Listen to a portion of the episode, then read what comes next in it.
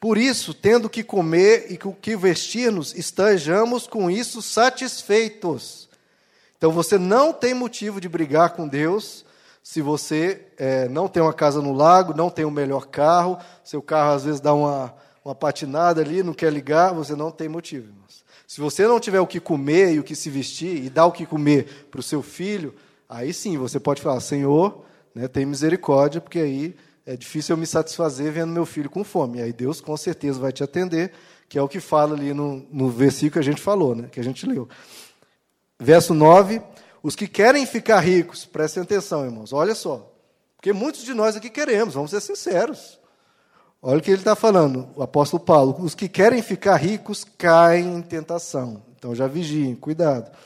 Em armadilhas e em muitos desejos descontrolados e nocivos, que levam os homens a mergulharem na ruína e na destruição. Ou seja, isso pode te destruir pois o amor ao dinheiro é raiz de todos os males. Algumas pessoas, por cobiçarem o dinheiro, desviaram-se da fé e se atormentaram com muitos tormentos, com muitos sofrimentos. Olha só. Quem foi que atormentou as pessoas? Foi Deus? Foi o diabo? Não. Que está falando que eles se auto-atormentaram. É uma auto-tortura. A pessoa que quer ser tão rica, tão próxima, que ela começa a se auto-torturar. A pessoa não quer trabalhar mais oito horas. Ah, eu quero ser rico, tenho que prosperar, tem que, tem que ir para frente, minha empresa tem que abrir mais filiais, tem que. Aquela loucura, em vez de trabalhar oito horas, trabalha nove. Ah, prosperei, está vendo? Deu certo, aumentar, vou aumentar mais. Trabalha dez horas, onze, doze, treze, 14 horas. Aí a saúde vai para o buraco, a pessoa adoece, e aquilo que estava dando certo vai ter que começar a fechar a empresa para pagar os remédios, para pagar médico, pagar cirurgia e fazer um monte de coisa. Então, cuidado, irmãos. Isso é uma autotortura. Se você coloca o seu foco da sua vida nisso, ter sucesso, ser rico, ser mais rico que seu vizinho, isso é uma autotortura e vai te levar a muitos sofrimentos. Então, agora vamos para o verso 11. Agora ele vai falar para os homens de Deus. Agora, você, porém, homem de Deus. Quem é homem ou mulher de Deus aqui? Ok, então não é isso aqui que é para você e para você e para mim, homens e mulheres de Deus. Você, porém, homem, homem de Deus, mulher de Deus, fuja de tudo isso. É para fugir. Fuja de tudo isso e busque o quê? A justiça, a piedade, a fé, o amor, a perseverança e a mansidão. Combata o bom combate da fé. Tome posse da vida eterna, para o qual nós somos chamados, e fez a boa confissão na presença de muitas testemunhas. Nós temos que buscar nossos estudos, nossas riquezas? Sim, mas o foco principal, que tem que estar em primeiro lugar, é o reino de Deus. E temos que buscar justiça, fé, amor, perseverança, mansidão e combater o bom combate da fé. Talvez seja assim. Eu falei para Deus, mas Deus, você vai mudar o foco, né? Porque o foco é algo muito grande. É algo muito maior do que tipo, melhorar um casamento é muito difícil. Melhorar uma finança é muito difícil, leva tempo. E mudar o foco de uma pessoa, o foco da vida. Mas Deus falou: prega, prega, mas o Senhor vai mudar o foco uma pregação? Ele mandou pregar, estou aqui. E a gente precisa mudar o foco da nossa vida, irmãos. A igreja de Jesus Cristo tem que focar no reino de Deus.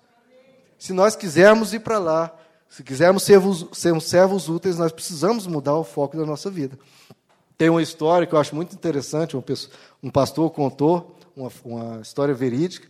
Uma pessoa chegou muito, muito, muito pobre na igreja, não tinha onde morar, não tinha o que comer foi morar de favor num, num quartinho que tinha na igreja.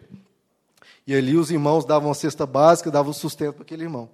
E aí ele pediu, né, gente, eu não tenho o que comer, eu não posso ficar aqui recebendo de vocês sem trabalhar. Arrumaram um empreguinho para ele, ele começou a trabalhar de ajudante, e aí depois foi promovido, foi promovido, chegou a gerente né, daquela empresa, depois ele foi ganhando muito, muita experiência, abriu a empresa dele, depois abriu uma filial, outra, e depois ficou riquíssimo. E esse pastor conta né, que no começo, aquele irmão era aquela alegria, dava paz do Senhor para todo mundo, abraçava, vinha para as reuniões de oração, vinha em todos os cultos, foi enriquecendo, abandonou as reuniões de oração. Foi enriquecendo mais, vinha um culto sim, um culto não, depois vinha no culto uma vez por mês, depois sumiu da igreja. E aí fala, irmãos, o que é o foco da vida dessa pessoa? O que ela queria, né? Queria apenas usar Deus para resolver o seu problema. E muitas vezes é assim na igreja, irmãos. Eu vejo pessoas, o pastor Wagner sabe disso muito bem, ele já viu isso muito mais do que eu. Pessoas chegando aqui arrebentadas na igreja, com sua vida, assim, em pedaços mesmo. Seja no casamento, seja nas finanças, seja, com a família, a pessoa chega aqui se arrastando mesmo, rastejando, em lágrimas, em prantos, com uma doença gravíssima, e Deus vai lá, põe a mão, abençoa, cura, resolve aquilo. E a pessoa fica muito feliz e tal, passa um mês, dois, três, pronto, a pessoa sumiu, não vê mais. Então há muitas pessoas que querem usar Deus, irmãos, apenas para resolver o seu problema.